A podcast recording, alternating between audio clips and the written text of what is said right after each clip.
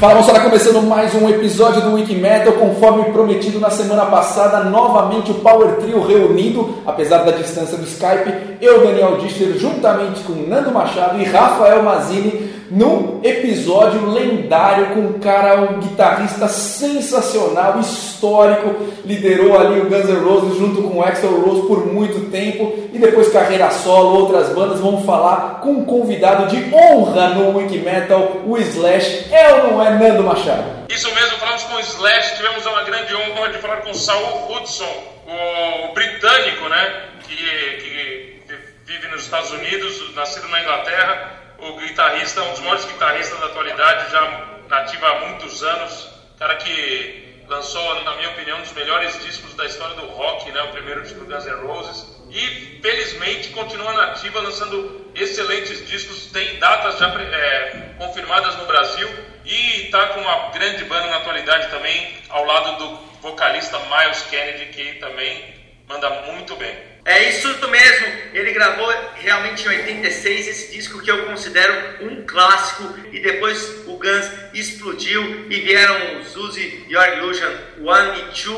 Uma vez eu vi uma entrevista no, do Slash no Death Metal Show e ele conta exatamente isso, porque perguntaram, poxa, dois discos juntos tal, como vocês fizeram para compor as músicas nesses Use Your Illusion. Ele falou: ah, nós sorteamos, aqui caiu no azul foi pro azul, aqui caiu no amarelo foi pro amarelo, não teve nada disso. E o grande problema foi realmente o relacionamento de Slash com o Axel, fez com que uma grande banda se dividisse. Mas hoje as duas bandas seguem: o Slash com seu trabalho solo e o Guns com o Axel Rose. Isso mesmo, Rafa, e a carreira dele tá tão nativa como a gente acabou de ouvir. World on Fire, escolha minha pra vinheta, primeira música do último disco do Slash, recém-lançado pela Warner Music, sensacional, acabou de sair no mês passado, um grande disco, para quem gosta da carreira solo do, do, do, Slash, eu já adorava o outro disco, o Apocalyptic Love, que, Rafa, eu sei que você vai escolher uma música mais pra frente, no final do episódio desse, desse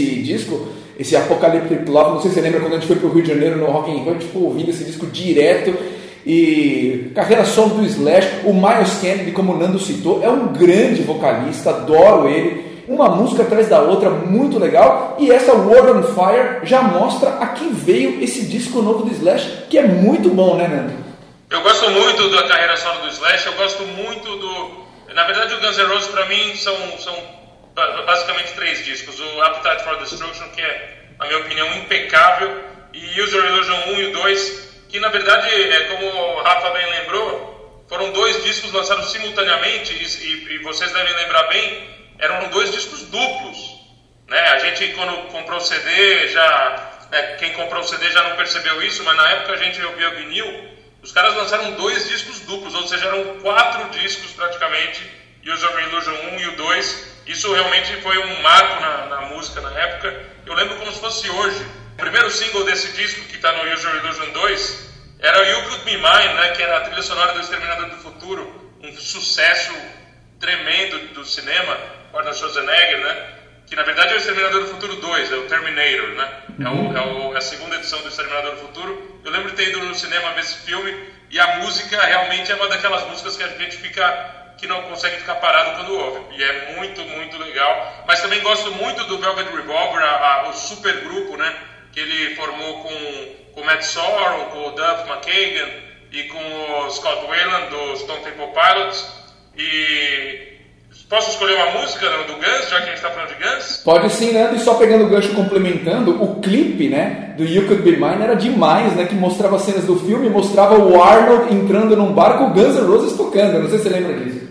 Eu lembro disso, meu, sensacional. Eu ia até comentar isso, é sensacional. Até que no final a banda tá saindo pelos fundos do bar é, e ele tá lá com aquela 12 que ele segura, né? Exterminador, e ele vai passando e com aquele visão de computador, ele vai dando o nome de cada membro, sabe? Slack, né? e o último é o, é o Axel e ele fala, yeah! Muito legal. Escolhe a música, Orlando. Ó, eu, eu muito difícil escolher as músicas é, para ouvir. É uma música só da carreira do Slash, né? Ele teve várias participações com outros artistas também. Para quem não sabe, a guitarrinha do começo de Black or White do Michael Jackson é o Slash que está tocando. É, tem várias outras participações, inclusive o riff, aquele riff muito legal da música Mama Said, do segundo disco do Lenny Kravitz. É, também é o Slash, o solo dessa música é muito legal e o Slash também toca no disco do, do Lenny Kravitz. Tem várias participações do Slash com várias bandas, é, discos tributo, tem um tributo ao Jimi Hendrix que ele também participa. Mas eu vou escolher do primeiro disco, né? Ele, apesar de ter começado muito cedo, no, no, praticamente em 1980, 81, por aí, ele começou a, a tocar, a formar a primeira banda. Mas o primeiro disco que ele gravou saiu em 87, o primeiro disco do Guns N' Roses.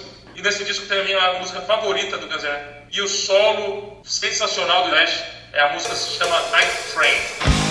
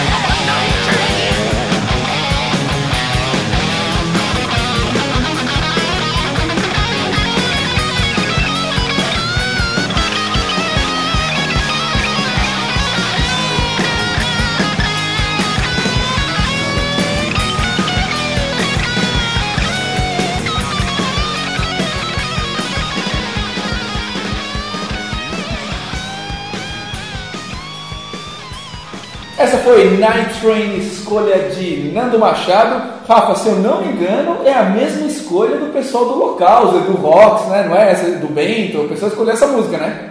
Exatamente, né? Escolha de música para balançar a cabeça, quebrar o pescoço. Eles são muito fãs é, dessa música. Eu vi o Guns N' Roses no Rock in Rio e uma matéria que eu li no jornal lá no Rio mesmo é que o Slash um dia antes do show tinha ido visitar o Butantã do Rio de Janeiro. Ele teve sempre essa fascinação por, por cobras. Tem até videoclipe, é, se não me engano, é do próprio Patience que ele tá com uma cobra, com uma jiboia. E então ele, eu achei muito legal que e ao invés de ir pra praia, pros barzinhos cariocas, o Slash foi no, no Instituto Butantan, no Rio de Janeiro. Também esquecemos aqui de falar de uma, de uma parte importante da carreira do Slash, que foi o Slash Snake Pit, né? Inclusive, eu fui no show deles aqui no, no Brasil, no Olímpia, e muito legal. O Slash ao vivo realmente é uma lenda. Eu tive a felicidade de ver o Guns N' Roses no auge, nas duas noites do Rock in Rio, e realmente o Slash é um cara super carismático, além de um fantástico guitarrista. Vamos chamar então o nosso grande convidado de honra? Vamos sim, é só chamada.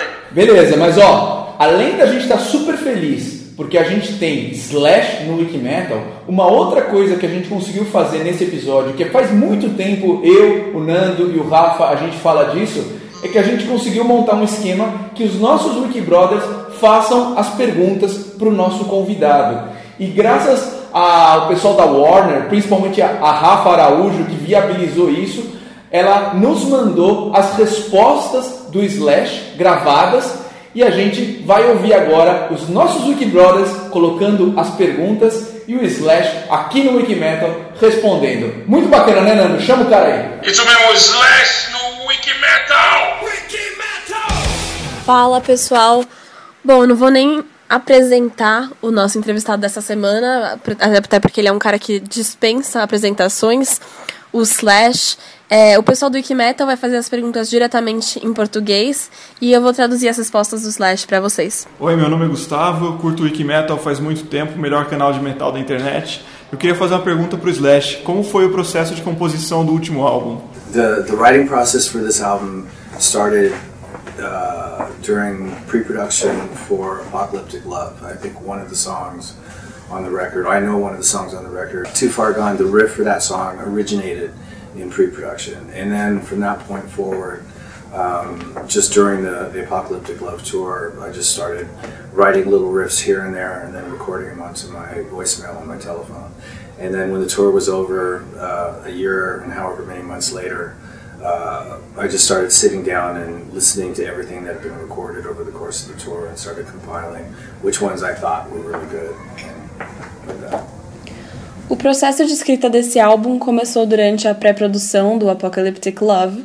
É, durante a turnê do Apocalyptic Love, ele começou a compor pequenos riffs que ele gravava no celular dele. E aí, quando a turnê acabou, é, alguns meses depois, o Slash sentou e ouviu tudo e fez uma compilação de tudo que ele gostou. Fala galera do Wiki Metal, meu nome é João Paulo. Eu gostaria de fazer uma pergunta aí. É, de onde vem a inspiração para as músicas do World on Fire? My, my writing is really just inspired by guitar playing. I mean, um, you know, it's it's definitely inspired by mood, but it's not as specific as writing lyrics for a particular mood or a particular uh, frame of mind. Um, I sort of just write because I'm always carrying a guitar around, and um, and I just find myself playing guitar all the time. So I just come up spontaneously with something that sounds interesting and, uh, and start working from there. Bom, a escrita dele é inspirada na guitarra. Com certeza é, depende é, do humor e o clima que ele quer dar para a música, mas é, ele compõe porque ele está sempre carregando uma guitarra, ele está sempre tocando guitarra, então as coisas surgem espontaneamente. E quando ele acha alguma coisa interessante, ele desenvolve a partir disso. Meu nome é Alexandre, eu estou gostando muito de assistir o Wiki Metal no YouTube e eu queria perguntar para o Slash como foi o processo de gravação do último álbum. Uh, I mean, the recording process for, for World on Fire was basically the same, you know, um, as, as the album previous. I mean, we went into the studio and we, uh, well, we started pre-production, worked out all the songs, and then went in and played everything live. Um, the difference between World on Fire and Apocalyptic Love, the main difference was Apocalyptic Love was completely live and there was no overdubs, there was no guitar harmonies or anything like that. Whereas on World on Fire, I wanted to be able to do you know certain guitar harmonies and certain layers and use a lot of different guitars if need be and so on. O processo de gravação do World on Fire foi basicamente o mesmo do álbum anterior. É, eles foram para o estúdio, fizeram a pré-produção e gravaram todas as músicas ao vivo. A maior diferença entre o World on Fire e o Apocalyptic Love foi que o Apocalyptic foi totalmente ao vivo. E no World on Fire ele quis fazer algumas é, camadas nas guitarras, então não é tudo é, como foi na hora exatamente. Tem uma, alguma mixagem e edição, né? Working with Elvis was great. Um, one of the, the, the greatest experiences uh, I've had working with a producer. Um, I would, really, my came from I just loved the last Alter Bridge record, the way the last Alter Bridge record sounded, and I was obviously looking for a producer. And I asked Mike what Mike Busquet was like, and he said, "Well, should call him." So I called him up, and uh, one of the uh, the key things I needed from a producer was uh, for the producer to have the ability or the technical ability to work with two inch tape. And so I asked him about that, and he told me that he'd been working, uh, he started his career as a tape engineer at Energy Studio in LA. And so that was that was a key factor. And then we went on to have a guitar uh, guitar conversation, uh, you know, concerning guitar sounds and and uh, just the overall importance of, of the attack of the guitar on the album and so on. And I really liked where it was coming from and hired him on the spot. Ele conta que trabalhar com Elvis foi incrível, foi uma das melhores experiências que ele teve trabalhando com um produtor. Ele estava procurando um produtor e, é, e ligou pro Elvis, né? E uma coisa que ele precisava muito era de um cara que tivesse habilidade técnica de, trabalhar de trabalhar com fita. E o Elvis começou a carreira dele falando, é, fazendo isso, então foi um fator chave. E aí eles tiveram uma conversa sobre os sons da guitarra e, e toda a importância dos tons, e ele gostou do Elvis imediatamente. Meu nome é Ricardo Massaro, eu acompanho o Equipment há bastante tempo já, e eu gostaria de fazer uma pergunta para o Slash. Gostaria de saber sobre o novo álbum, se vai ter alguma novidade e se vai ter alguma surpresa. Let's see. Uh, depends on what you, you know, consider a surprise. Uh, I mean, there's a lot of different sounds on the record. There's a couple different guitar tricks that I use that I don't use often. Um, Todd's doing a lot of singing on the record. Uh, there is one little tiny piece of music on the record that was uh, sort of a joke that we just happened to record, which we just slapped on there. I mean, there's a couple little funny things, but there's no specific surprises per se. Bom, depende do que você considera uma surpresa, né? Ele diz que tem muitos sons diferentes no álbum, muitos truques que ele usou que ele não usa com frequência. O Todd está cantando muito no álbum e tem um pedacinho de música no álbum que foi gravado como uma piada e tá lá, né? Então tem coisas pequenas específicas, mas nenhuma grande surpresa. Meu nome é Lázaro, sou de Indaiatuba, acompanho o Whip Metal há algum tempo, gostaria de mandar um abraço pro Daniel e eu gostaria de fazer também uma pergunta pro Slash. É, me fale sobre a capa do novo álbum. The artwork for World on Fire, you know, uh, I was I was doing everything having to do with uh, album artwork and title and all that kind of stuff at the very very last minute. And once we'd come up with the title World on Fire, it came to me that I just wanted something very chaotic, and I was thinking along the lines of maybe uh, Why Can't We Be Friends by War. Um, or fuck, there was another couple album covers that just had a lot of information all going on at the same time.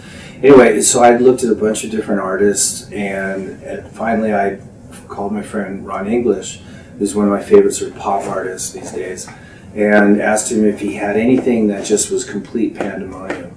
And I follow him on Instagram, I know how crazy his stuff is. So he sent me about six or seven paintings over, and he had this one painting called uh, Cerebral Celebration, and it just was perfect. It, it, was exactly what I wanted.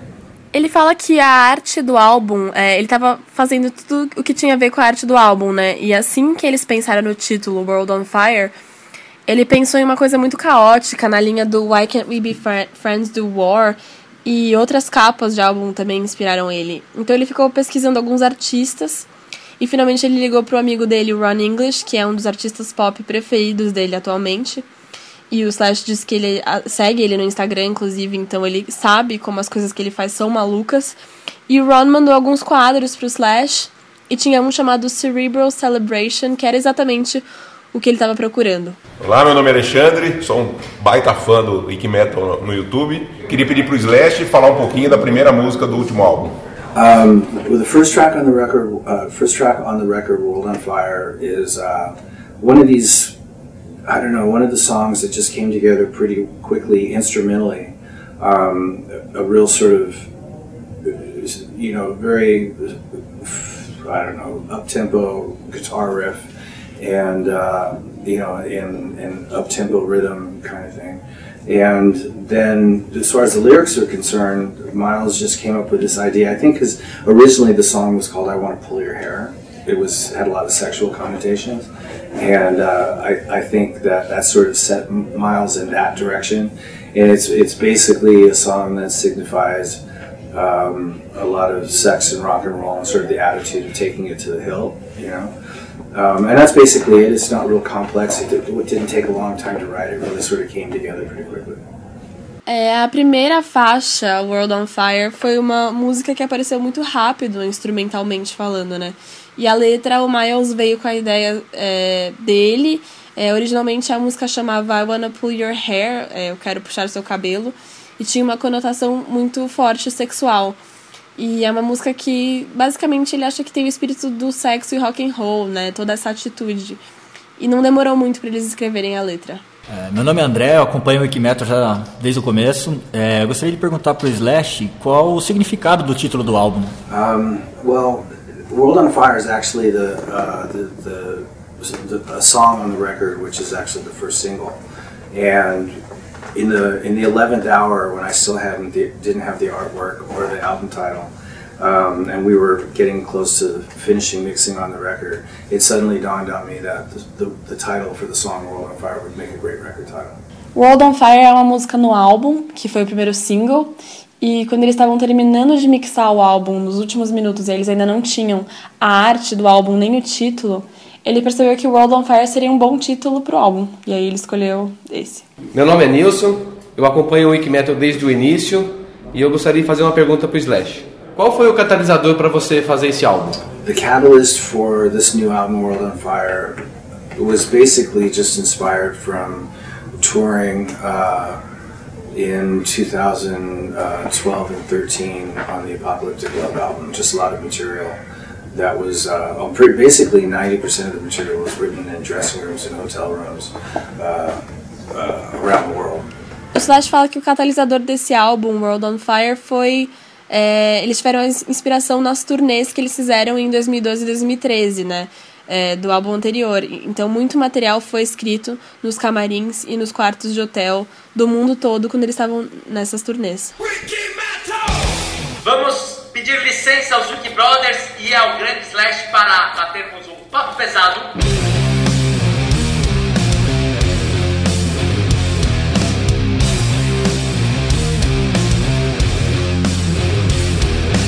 Papo Papo pesado. Começando mais um papo pesado e eu quero fazer uma coisinha diferente nesse. Como sempre, claro, quero só lembrar o pessoal aí no nosso site wikimetal.com.br um monte de novidades que eu tenho certeza que o Nando e o Rafa vão falar um pouquinho do que rolou nessa semana. Também convidar o pessoal para ir no nosso canal no YouTube youtube.com barra Wikimetal Brasil, onde a gente já tem três episódios de meia hora que estão bombando, a repercussão de novo está sensacional. Também sei que o Rafa e o Nando vão falar sobre isso, mas o que eu queria falar nesse papo pesado, se vocês me permitem, é sobre a edição da Road Crew desse mês, muito bacana, com o Max Cavaleira, Cavaleira conspira-se na verdade na capa, o Max, o Igor, muito legal. A revista tá demais, a revista desse mês. E o que eu acho muito legal da Road Crew é que ela tem assim para todos os gostos, todos os sabores, além da matéria com o Cavaleiro Conspiracy, eles falaram com Alan White do Yes, um cara lendário, super legal. O Blind Ear, aquela sessão de tentar adivinhar que música que é sem, sem poder saber, foi com o Andrea Buzik, cara, grande amigo nosso, já participou aqui do Wikimetal, muito legal. Tem um uma matéria especial de death metal com 30 obras-primas, os melhores 30 discos com uma mini release de cada um desses discos. Para quem gosta de death metal, é um prato cheio. Tem um monte de bandas muito legais, Morbid Angel, um monte de bandas, Obituary, inclusive que além disso tem uma matéria do Obituary. Ou seja, é para todos os gostos. Todo mundo que gosta de rock, de heavy metal, tem que acompanhar a Road Crew. É muito bacana, né, Nando? Isso mesmo, eu quero mandar um abraço aqui especial para o Paulo Peterson. Paulo Peterson tem um programa de rádio é, chamado Eu Quero é Rock, uma vez por semana, e ele mora no sertão de Pernambuco, me mandou uma mensagem e elogiando muito o Wikimetal, e ele disse que o programa dele é a nossa missa metal semanal, falou muito bem do, do Wikimetal aqui, pô Paulo, fiquei muito feliz que a gente esteja sendo ouvido por muitos fãs de heavy metal e de rock no Brasil inteiro. Queria mandar um abraço aqui também especial para o Vitão Bonesso, que acabou de me mandar uma mensagem. É, muita gente, a Fernanda Lira também ficou de compartilhar o nosso link do, do programa, ficou super feliz. O Marcão do Claustrofobia, o pessoal do Sofá lá, a Glória Cavaleira, também agradeceu. O Mani Ramírez, que trabalha com o Max. Tem muita gente legal acompanhando o Wikimetal e muita gente ajudando a gente. Quero também mandar um grande abraço para o Luiz Mariucci, nosso amigo, grande baixista. Eu, como baixista, admiro muito o Luiz Mariucci, é um dos maiores baixistas do, do metal, do rock do Brasil. E eu queria também mandar um abraço para o Rodrigo Antonângelo. Essa semana eu dei uma entrevista muito legal para o podcast dele, chama Rock and Marketing. É um podcast voltado para quem gosta de rock e quem tem a ligação com o mundo corporativo e fala sobre esses dois assuntos. Muito legal o papo e depois vamos lá, vamos lá dar uma conferida, dá para baixar o podcast e assinar pela iTunes Store. Sua vez, Rafa. Eu queria mandar um abraço para o Alírio Neto, que faz o Judas no, no musical Jesus Cristo Superstar, que me recebeu com muito carinho naquele teatro, mostrou o camarim, vocês podem conferir isso no episódio 3. Realmente é um espetáculo demais e a banda dele é excelente. Alírio, grande abraço, valeu até o beijo de Ju. É isso então pro Papo Pesado? Vamos pro Orgulho Nacional? Vamos sim, uma banda muito legal. O diferencial dessa vez é que estava a banda toda na outra ponta do Skype. É bem legal porque eu consegui conversar com todo mundo. Confere a banda que é muito boa.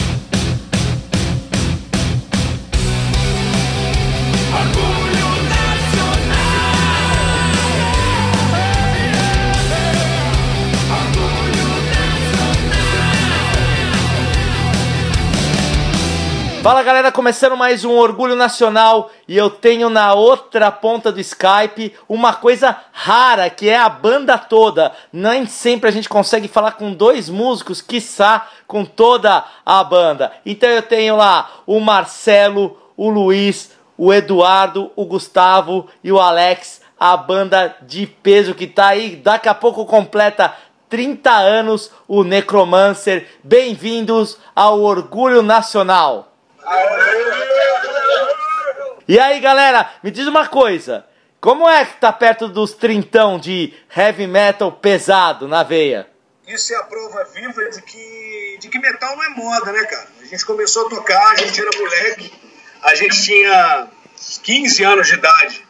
Né? Então isso é a prova viva de que, de que isso não morre. Isso é, um, é mais do que um estilo de música isso é estilo de vida pra gente, né, cara? Então não importa o tempo, e eu espero que passe mais 30 anos e a gente esteja tocando. E o importante é porque, poxa, a gente, a gente lançou o CD depois de 30 anos de banda. Né? Isso é o mais importante, cara. E a gente espera ficar muito tempo ainda. E vocês acham que a cena eh, mudou muito? Claro que mudou, eu sei, a gente acompanha desde lá dos anos 80, mas vocês acham que algumas coisas hoje são mais fáceis, é melhor para o metal ou ainda tem muitas dificuldades como era lá atrás?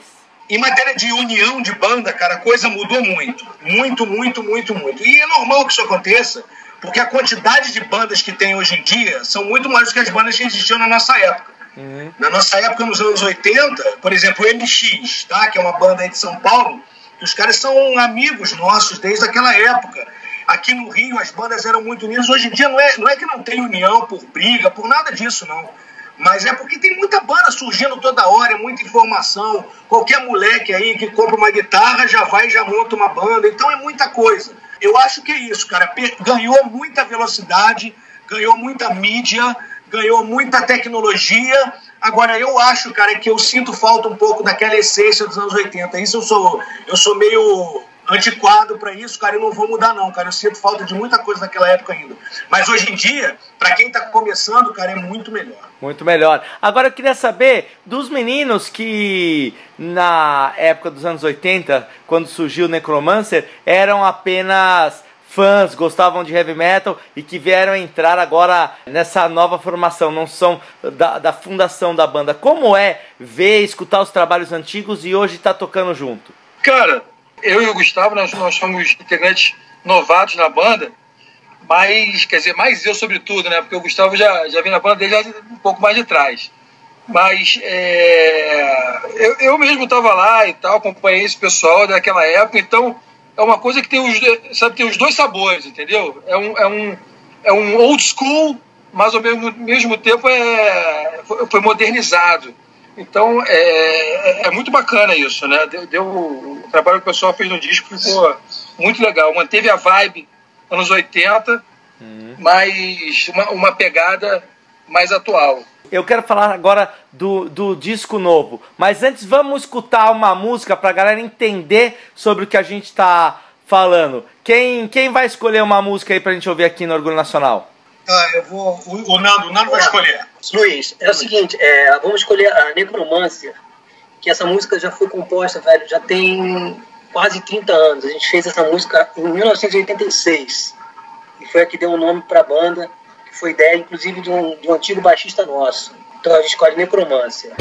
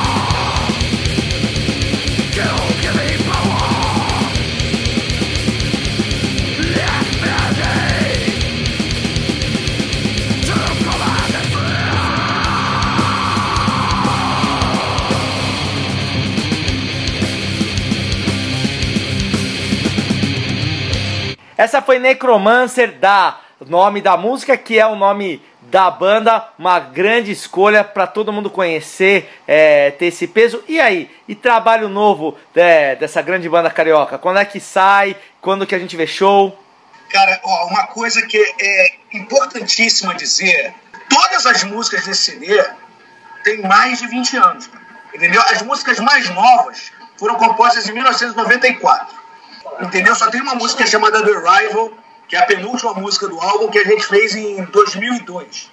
Porque é, na época é, a banda teve vários problemas de formação e a banda teve que acabar.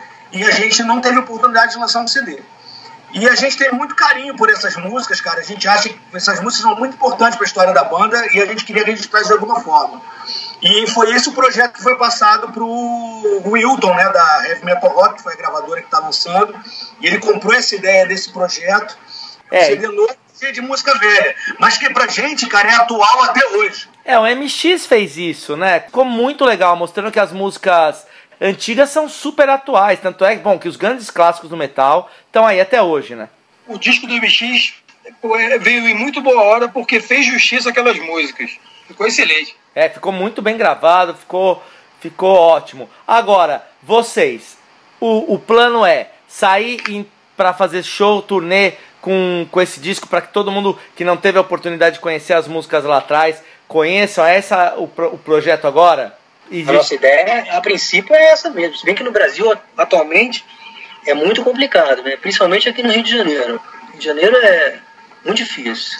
Eu queria saber do Alex, que chegou aí atrasado, como é estar tá lá atrás, meu, nas baquetas, os bumbos, vendo toda essa energia da galera, tanto dos músicos na sua frente, como o público ainda mais à frente. Cara, batera sofre, viu, cara? Porque é o primeiro que sobe no palco, é o último que sai, o nego já tá em casa dormindo e eu tô tirando pedal de bumbo e tirando prato.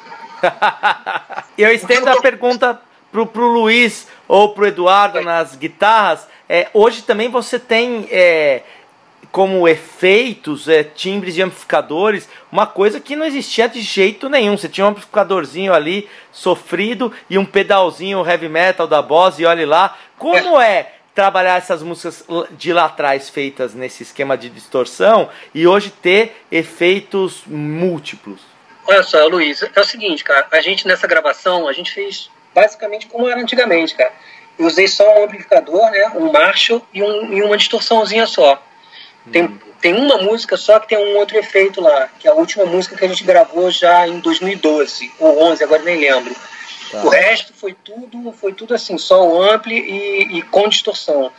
Na hora do solo, realmente a gente usei só um, um, um, pedal de efeito de delay só, mas nada, ou seja, a gente, a gente ficou fazendo a coisa mais assim, mais dos anos 80 possível. Nada que a gente não teria acesso nos anos 80 é. foi utilizado para gravar esse disco. Exatamente. A gente tentou manter isso daí em todos os instrumentos, inclusive no baixo. Muito legal. Agora, para a gente terminar, digam onde podemos encontrar o Necromancer, o CD para vender, vídeo, faz uma propaganda para a galera ir atrás, né? Agora em todas as lojas de metal da Galeria do Rock já está rolando. O Wilton tá é, passou uma relação para a gente da distribuição que ele está fazendo, é bem bacana. Eu acredito que, cara, no, no, no Brasil inteiro acho que vai, ter, vai, vai, vai ser fácil de fácil de achar, entendeu? E, e, uma coisa importante, cara, que a gente, que eu gostaria que você desse esse espaço pra gente falar, que foi quem fez a capa do CD, cara, é, foi o Marcelo Vasco. Ele é um artista lá no Sul, que ele já tocou comigo numa outra banda que eu tenho chamada Mysteries. Ele é um artista, hoje em dia se tornou um artista renomadíssimo. O cara é fera, o cara acabou de fazer a capa do Machine Head novo. Uhum. E ele que fez a capa da gente, cara. E a capa ficou espetacular. Foi uma arte fantástica e a gente queria agradecer aqui em público a capacidade que ele teve de botar a arte dele em prol da nossa, da nossa banda. Muito legal. Então, que venha essa super distribuição, a venda e que venham shows pelo Rio, por São Paulo, pelo Sul, pelo Norte e Nordeste. O país gosta muito, quer shows e, e o Necromancer é uma banda com tradição que todo mundo merece ouvir ao vivo. Então, estou encerrando com o Necromancer. Vamos curtir o CD dos caras, com capa boa, com música boa. Dá um tchau aí pra galera, a galera do Necromancer. Rafael, brigadão, Edu falando aqui, brigadão pela força aí, tá, brother? Valeu aí. Valeu, valeu, valeu. Valeu, obrigado a vocês. Obrigado, Rafael. Valeu! E aí galera da Wiki Metal, eu sou o Rick Rocha de São Paulo, ganhei 8 edições da revista Road Crew e o CD do Project 46, que seja feita a nossa vontade. Valeu! Olá, meu nome é João, quero parabenizar o pessoal do Wiki Metal pelo grande trabalho envolvendo o rock and roll nacional e internacional. É, quero fazer uma pergunta para o Slash, é, qual a música que você tem mais orgulho no último álbum? Um, one of the songs on the record that I'm very proud of is a song called The Unholy because it was. I write a lot of stuff for movies, and I, I, I use a completely sort of different creative application writing for movies than I do writing for, you know, a rock band, you know, or the context of a rock and roll song. And I've always thought, well, if I could just write like I do for movies, but write within, you know, the confines of four minutes or five minutes. It'd be pretty interesting. And so I sat down and did specifically that, and that's where the Unholy came from, and it worked out pretty well. And it also inspired some very poignant and and dark lyrics and dark subject matter for Miles. So it was a pretty interesting little experiment. Uma das músicas do álbum que ele tem muito orgulho é a The Unholy, porque ele compõe muitas coisas para filmes e ele cria é, de uma forma totalmente diferente quando ele compõe para os filmes do que quando ele compõe para uma banda de rock, né? E ele sempre quis compor de, dessa forma que ele faz para os filmes uma música compacta, né, de quatro ou cinco minutos. Então é, ele sentou e compôs a The Unholy pensando nisso e deu muito certo, né? E também inspirou um material muito dark, né, pro Miles, que foi bem interessante. Meu nome é Eduardo, eu queria parabenizar o Wikimetal pelo trabalho em vídeo aí, tá fazendo muito sucesso aqui na empresa e na, na firma que eu trabalho. É, eu queria perguntar para o Slash, assim, quais são os planos para o futuro e, e turnê com esse álbum e, e, da própria banda mesmo? Um, the future for, for uh, myself and Miles and, and the conspirators as a unit really is is you know I mean I don't look really far into the future. I never have and I don't dwell too much on past stuff. So it's really about you know this record this material and this particular tour. But I know once we get out there I'll start writing material for the next record we'll just keep moving forward. Uh, the touring plans this year so far are uh, a, a tour of Europe uh, over November and December and that's this year, and then we'll do a whole world tour after that come next year. O Slash diz que ele não gosta muito de focar no futuro e nem de ficar pensando no passado, é, é mais viver o presente, ele quer se focar na turnê, mas ele sabe que quando acabar ele vai começar a escrever material novo já. E aí eles partiram, vão partir agora para turnê na Europa em novembro e dezembro e depois eles vão viajar o mundo todo. Olá, meu nome é Carolina. Queria dar parabéns aí para a galera do Wikimetal pelos programas em vídeo. Curti bastante, principalmente o Orgulho Nacional. E aproveito para mandar uma pergunta para o Slash. Queria saber quem foram as pessoas que o inspiraram para compor esse último álbum. Quem foram aí os musos e as musas para ele? Valeu, galera. I'd say the only pivotal muse for this album, uh, for me, is probably just the other guys. You know, I. Uh, I definitely have miles in mind when I'm creating a piece of music, and I'm also thinking about what the, the bass and the drums might be doing. You know. Bom, os musos dele seriam os outros caras da banda, né? Ele sempre pensa no Miles quando ele tá criando uma música e ele sempre pensa também no baixista e no baterista. Meu nome é Tommy, eu sou fã do Wiki Metal e queria fazer uma pergunta pro Slash. Uh, qual foi o lugar mais estranho em que ele já compôs uma música? The strangest place I've ever written a song. Um, yeah, that's a good question. I'm not really sure what is considered strange. Um, I think probably the strangest place I ever wrote a song, which is funnily enough, is on this particular record. There's a song called Bent to Fly I wrote in the dressing room at Conan O'Brien's show, and Miles and I were there taping Nothing Left to Fear. O lugar mais estranho onde ele já escreveu uma música é uma boa pergunta, porque ele não sabe é, bem o que ele considera estranho. Mas ele acha que foi nesse mesmo álbum uma música que chama Band to Fly, que ele escreveu no camarim do talk show do Conan O'Brien. Oi, meu nome é Luísa. Eu sou muito fã do Slash e eu queria pedir para ele falar um pouco sobre o clipe da música Road on Fire. Valeu, Wiki Metal! Um, well, I mean, the, the, the lyric video for World on Fire, World on Fire, is definitely a little bit edgy. I mean, it's it's nothing shocking, but compared to what most people are doing these days, might be a little risque. And um, the actual plot line for it is something that you'd have to watch it. It's pretty self-explanatory, but uh, pretty entertaining all the same. For for World on Fire, I just I, I wanted sp- something specifically dark, but specifically fun, um, and definitely something that you couldn't play on regular TV. And we, you know, interviewed a bunch of different directors, um, and and sort of got treatments from each one of them on this song. And I can't remember his name because I don't have it in front of me, but the guy who wrote and directed this just had an idea that, that we thought, okay, this is cool. As long as it's not too, um, I think, frat boyish was the thing that I was concerned about. Anyway, and uh, I hadn't physically met the guy yet, but when I went down to the studio to shoot my cameo, he definitely had the right vibe, you know, so I'm very happy with it. O clipe do World on Fire, o Slash fala que é um pouco ousado, né? Nada chocante se você for comparar ao que a maioria das pessoas anda fazendo ultimamente, mas é mais arriscado. E a trama, ele diz que a gente vai entender assistindo, ela é bem autoexplicativa, mas é muito divertida ao mesmo tempo, né? Pro World on Fire, ele queria uma coisa é, que fosse mais dark especificamente, né, que não pudesse passar na TV aberta. E ele entrevistou um monte de diretores diferentes e achou um cara que teve uma ideia que o Slash achou legal, é, desde que não fosse para um lado meio mauricinho, né, ele estava bem preocupado com isso. E ele gostou do diretor quando ele conheceu ele pessoalmente, então ele está muito feliz com essa escolha. E aí galera do Wiki Metal, meu nome é Alessandro, eu ouço vocês desde o comecinho, em 2011 e eu queria saber do Slash como é que foram os shows de lançamento desse álbum. Valeu, galera, um abraço.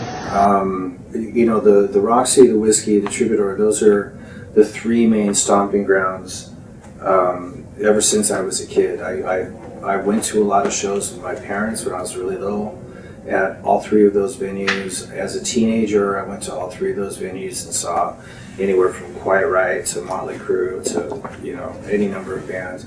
And then in the beginnings of my professional career, played all three of those places in Guns N' Roses and so on. So it's just going to be great to go back there all these years later and just do these raw, small clubs and play all this, a lot of new material and just do a whole set in this sort of very up close and personal environment. O Slash fala que os shows de lançamento vão ser muito divertidos. É, o Roxy, o Whiskey e o Troubadour sempre foram é, os três clubes ou é, teatros né, principais que desde que ele é pequeno, né? E ele foi em muitos shows lá com os pais dele quando ele era pequeno, quando ele era adolescente. Ele viu desde Quiet Riot até Motley Crue lá, muitas bandas, né? E no começo da carreira dele ele tocou nesses três lugares com Guns N' Roses. Então vai ser muito legal voltar depois de todos esses anos e tocar nesses clubes mais roots e tocar material novo nesse ambiente mais intimista e pessoal. Oi, meu nome é Amanda, é, tô adorando o novo programa do Wikimetal, tá muito legal. E queria fazer uma pergunta pro Slash. Como você vai montar o setlist do show da nova turnê? E vai ter algum efeito especial, alguma coisa assim? I'm not really, you know, I'm I'm I'm uh, pretty excited about you know playing a little bit bigger venues just because we've reached that that point where um, we transcended some of the clubs and stuff that we were used to playing. Um, so as far as the show is concerned, I mean, we're obviously going to be adding a lot of new songs off the new album. Um, but then still playing a lot of the songs from the last album and the one before, and then the Guns N' Roses stuff, and the occasional Velvet Revolver song, and the occasional Snake Pit thing. So I'm just trying to figure out how we're going to fit all that into a two-hour set because I don't want to exceed two hours. Um, and then as far as the rest of the show is concerned, I'm not really big on a lot of bells and whistles or pyrotechnics or anything, but I am concentrating on upgrading the lighting rig, so it should look cool. É, ele tá muito empolgado de tocar em lugares maiores, né? De ter chegado nesse lugar que eles transcenderam os clubes que eles estão acostumados a tocar. É, eles vão com certeza adicionar muitas músicas ao show, mas vão também continuar tocando muitas músicas do álbum passado e de todos os outros anteriores. Então ele tá tentando agora encaixar tudo isso em um show de duas horas, porque ele não quer que passe disso. E em relação ao resto do show, ele não gosta muito dessa coisa pirotécnica, de fogos de artifício, mas ele quer sim é, dar um up na iluminação. Essa foi a nossa entrevista com o histórico, lendário guitarrista do Guns N' Roses, Slash, que está vindo para o Brasil com a turnê World on Fire, que ele traz junto na banda Miles Kennedy and the Conspirators. Eles vão estar tocando no dia 14 de março no Rio de Janeiro, na Fundição Progresso, no dia 15 de março em Belo Horizonte, na Galopeira, dia 17 de março em Brasília, no Net Live. 19 de março em Curitiba Master Hall, 20 de março em Porto Alegre no Pepsi On Stage e termina a turnê dia 22 de março em São Paulo no Espaço das Américas. Imperdível, essa banda é demais. Eu realmente acho muito legal quando o cara que fez tanto sucesso em bandas tão tradicionais né, como Guns N' Roses e depois ele consegue ter emplacar né, uma carreira solo tão legal quanto essa e, bom, antes da gente fazer nossa promoção, Rafa, ficou faltando a sua música, né? Sim, quero pedir do penúltimo disco do Slash, que você mesmo citou no começo do episódio. Olha, Apocalyptic Love. Gente, isso é um hit atrás do outro, formando uma conspiração de hits. O disco inteiro é bom, sofri para escolher e cheguei a Bad Red. Saca só.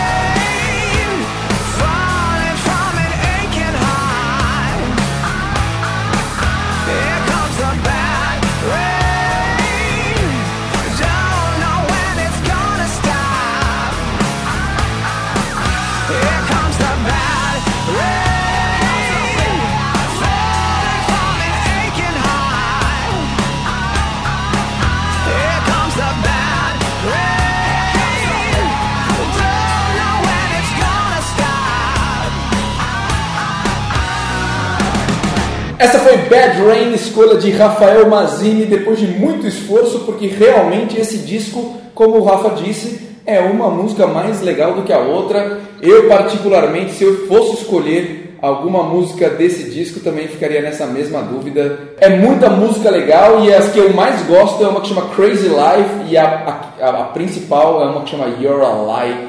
Então confiram esse disco. E o disco novo também, né, que saiu pela Warner Music, muito bacana. Vamos fazer a nossa promoção, Nando? Mais uma promoção no Wikimetal, depois de 202 episódios, vamos dar mais um prêmio para um grande brother no mais um programa. É isso, Rafa. E ó, e esse prêmio vai ser muito bacana porque vai ser um par de ingressos para assistir o show de despedida da turnê de 20 anos do Angels Cry do Angra. Vai acontecer nesse domingo, dia 16 de novembro, no Audio Club em São Paulo. E o nosso Wikibrother, para ganhar esse par de ingressos, vai ter que mandar um e-mail para info.wikimetal.com.br dizendo o que, Rafael Mazini? Dizendo se a guitarra do Slash falasse, o que ela diria para Nando Machado. Muito bom. Responda a pergunta de Rafael Mazini: se a guitarra do Slash falasse, o que ela diria para Nando Machado? E você estará concorrendo a esse par de ingressos para o show do Angra, que acontece no próximo domingo, dia 16 de novembro, encerrando o aclamado álbum Angels Cry, a turnê né, de 20 anos do aclamado álbum Angels Cry. É isso para o nosso episódio especial com Slash, Nando e Rafa.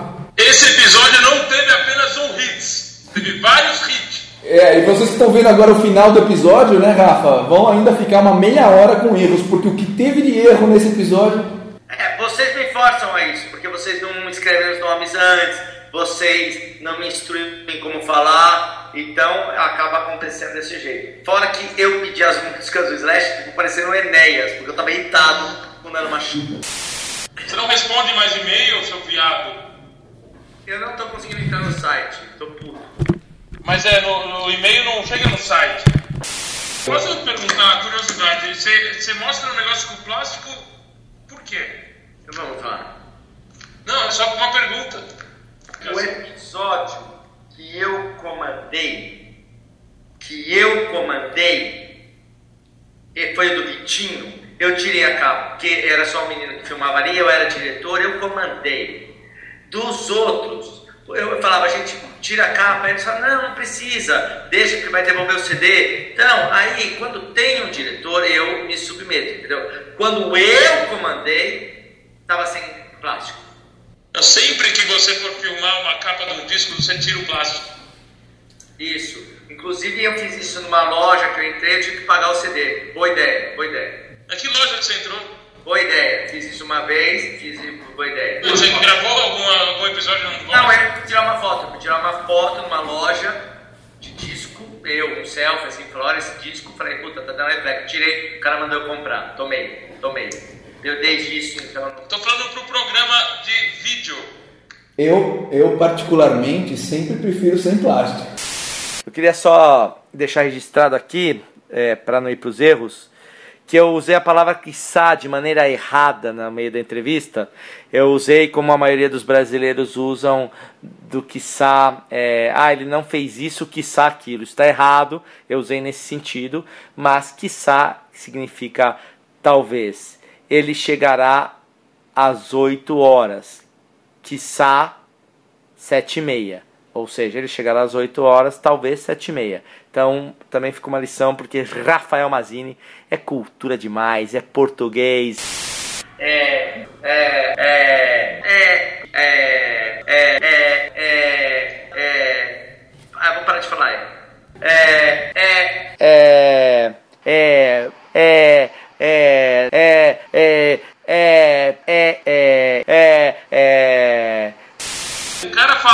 a minha banda Motor Guts e você repete na sequência Motor Goods. É, bom. Qual a explicação pra isso agora? Eu queria que tivesse uma câmera making off o tempo todo. Eu cheguei e falei, é, Luiz, quando eu não errei, eu chamei de U, porque isso sim eu confesso aqui que eu fiz. É, Luiz. Eu vou começar a te chamar de Stella agora. O meu. Boa, Felipe. o meu é Felipe. Fala, Sheila. Meu inglês é, é muito ruim.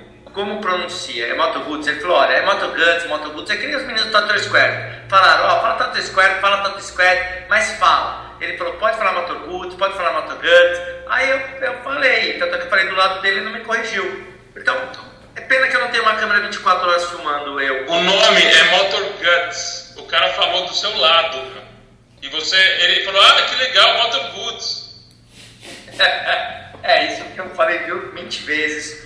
Estou aqui com o Hugo Mariucci, aí eu pedi desculpa, falar uma puta. Tô, tô pensando. Ah. Tá pensando? Tem um D aí no meio. Pensando. Tô, pens- tô pensando. Tô pensando. Eu fui dar aula num asilo e acabei tendo que fazer o bingo. Aqui. Puta, que tá gravando isso? Aí eu cheguei lá e a mulher falou, olha, faz essa oficina de duas horas, mas faz o seguinte, dá uma hora de oficina, depois você puxa o bingo. E aí deu lá o, o globo, eu fiquei puxando o bingo, os velhinhos adoraram. Eu, eu brincava, eu falava, quando saía N é N de não bati, aí todo mundo ria. Aí eu falava 20, saía 24, eu falava 24, olha eu aí, ui! Eles riam, sabe? É, foi isso que eu fiz. Ele teve sempre essa fascinação por, por cobras, tem até videoclipe, e ao invés de ir pra praia, pros barzinhos cariocas, o Slash foi no, no Instituto Butantan, no Rio de Janeiro. O Butantan é porque ela vai ao Butantan ou o bairro se informou depois que tinha cobra lá? E agora? E isso é uma coisa que você e ele tem em comum, né? De ter essa fascinação por cobras, né? Ah, não, mas é, foda-se, eu tô É, livre. você, você como especialista, você como especialista em cobras, é, ninguém melhor do que você para responder essa pergunta. Passa a fazer sentido o lance dele levar um alemão pro Japão, né? Faz sim. Ah, Poderia ser um africano, mas ele escolheu por um alemão. É, mas é- não é você que gosta de, de receber sexo oral de, de homem? Cala a boca, meu, não põe nisso, que isso? Vai Você fica falando chupa? Velho, toda criança fala isso, todo... Toda criança, meu? Você, quando jogava bola e fazia gol, você também gritava chupa? Não, Era porque eu não raro, fazia né? gol. Então, é isso que eu ia falar. Mas uma vez eu vi o Marquinhos, o Marcos Klein falando, chupa! Qu- Quando o Marquinhos falou isso, você estava ajoelhado na frente dele. Idiota, era pro Nando. Não, mas a gente não tá falando que é ruim. Não tem nada de ruim em chupar. né? Puta, pena aquele que faz edição, né? Ai, uma vez você já disse, não tem nada de ruim em chupar? Sim ou não, Daniel disse? Eu disse. Mas baseado muito. Você tem, e temos esse problema, ele disse. Não tem nada Não há nada de ruim em chupar um. Não, não, não. Em chupar. Aí já veio do jornalista Nando Machado. Eu aumento, mas não invento. Interrompendo. Ah, não, peraí. Só, só- só um minutinho que eu preciso pegar um negócio. É, será que é uma cerveja, não? É sexta-feira, né? Nossa, já deve ter tomado umas 5 hoje. É, eu queria ressaltar é, esses cumprimentos tanto a Fernanda como o Luiz, que eu fiz a, a entrevista, como o Arílio. Ai, cara. Arílio? Para, gente. É Arílio, né? Não, eu perdi aqui, agora fudeu, porque eu não vou saber falar. Então, mas só, só fala o que você acha que é o nome Vocês dele. sabem o nome dele? Sabemos. Arílio Neto. De novo, de novo, de novo, por favor. Arlindo. Qual? Arlindo. Puta, eu não tô achando o e-mail que eu tinha separado com ele. Eu, eu, não, eu não vou errar mais, porque eu acho que é ou é Arlindo ou Ar- Arlindo. Ar- Arlindo. Pior que eu não consigo escrever por, por tal e-mail de novo. Como é? Arli, Ar, Ar- Arlindo. O, co- o, o Randall tem um e-mail dele também falando o nome dele. Tipo, ah, vocês querem entrevistar o Arílio Neto? Quer entrevistar quem? Arílio Neto. E quem pediu isso? Ah, vocês sabem, o primo de Cebola, Randall. Qual o nome do vocalista?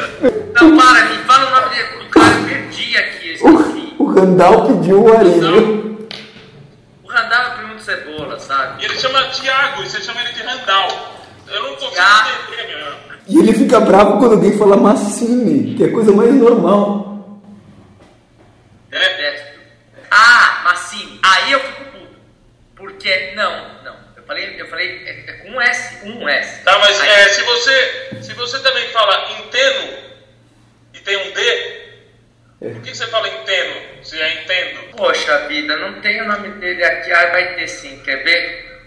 Não, Zay. É Alírio, Alírio. Ah, Alírio. Alírio Neto, né? Ah, descobriu! Pô, parabéns! Eu queria mandar um abraço pro Arílio Neto. Pra quem?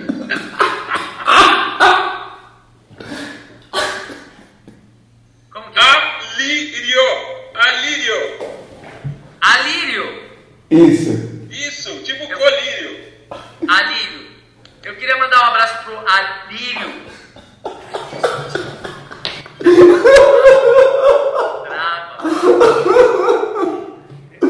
Ai, meu Deus. Eu queria mandar um abraço pro Arílio Neto, que faz o Não, nada de novo, por favor. Arílio. Arílio. Ai, não, eu não vou conseguir gravar mais. Eu não tô falando errado, tô? Né? Ó, Ali- Alírio, ah, é, agora eu achei aqui. Alírio, nossa, difícil porque eu troco o R pelo L. Arílio, Alírio, Alírio, Alírio. ai, meu Deus. Ô, Nando. Sempre, não é? Ô, Nando, eu vou, eu vou desligar e vou ligar de novo, porque acho que você entrou assim com... Puta, distorcendo toda a sua voz aqui. Não, mas peraí que eu tô no banheiro. Ah, então é isso. Tá, teu pai. Tinha um forno lá no Dínamo, que os caras, que o, Aya, o Ayala morava no Dínamo, né? E ele secava a meia dele no forninho. mesmo, mesmo forninho que fazia pão de queijo.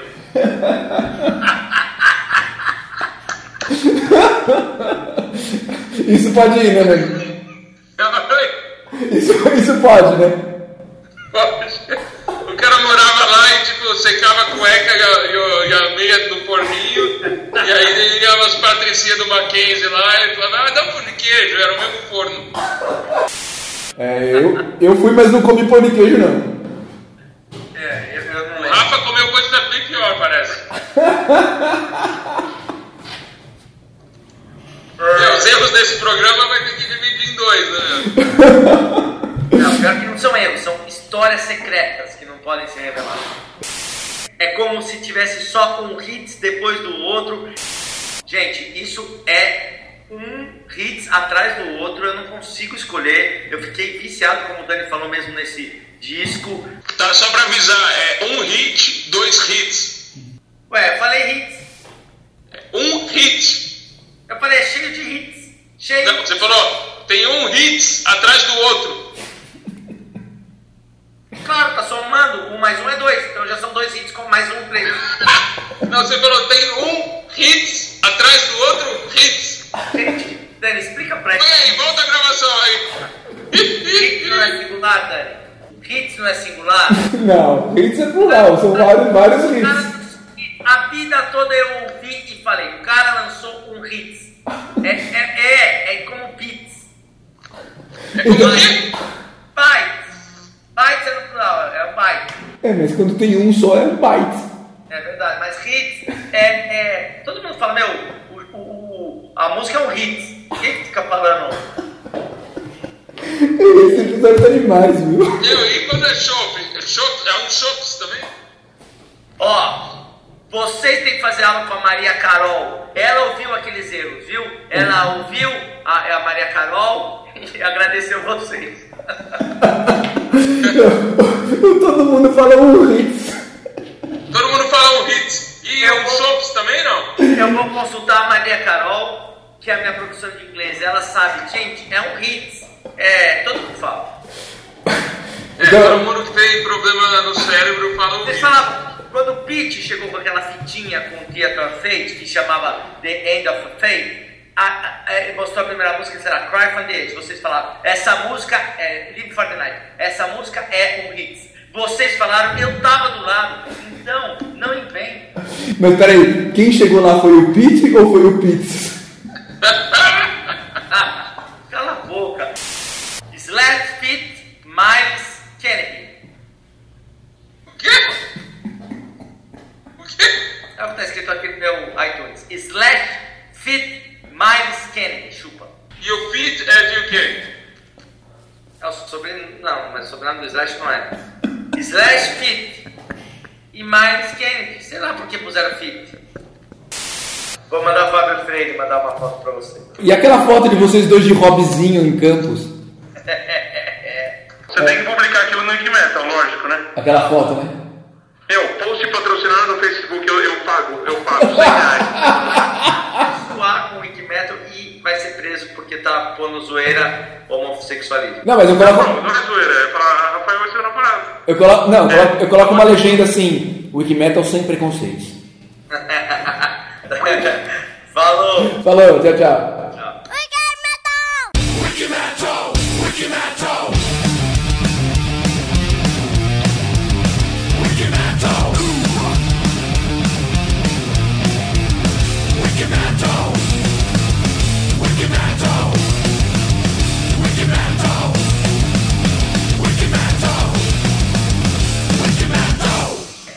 é o, a música é um hit,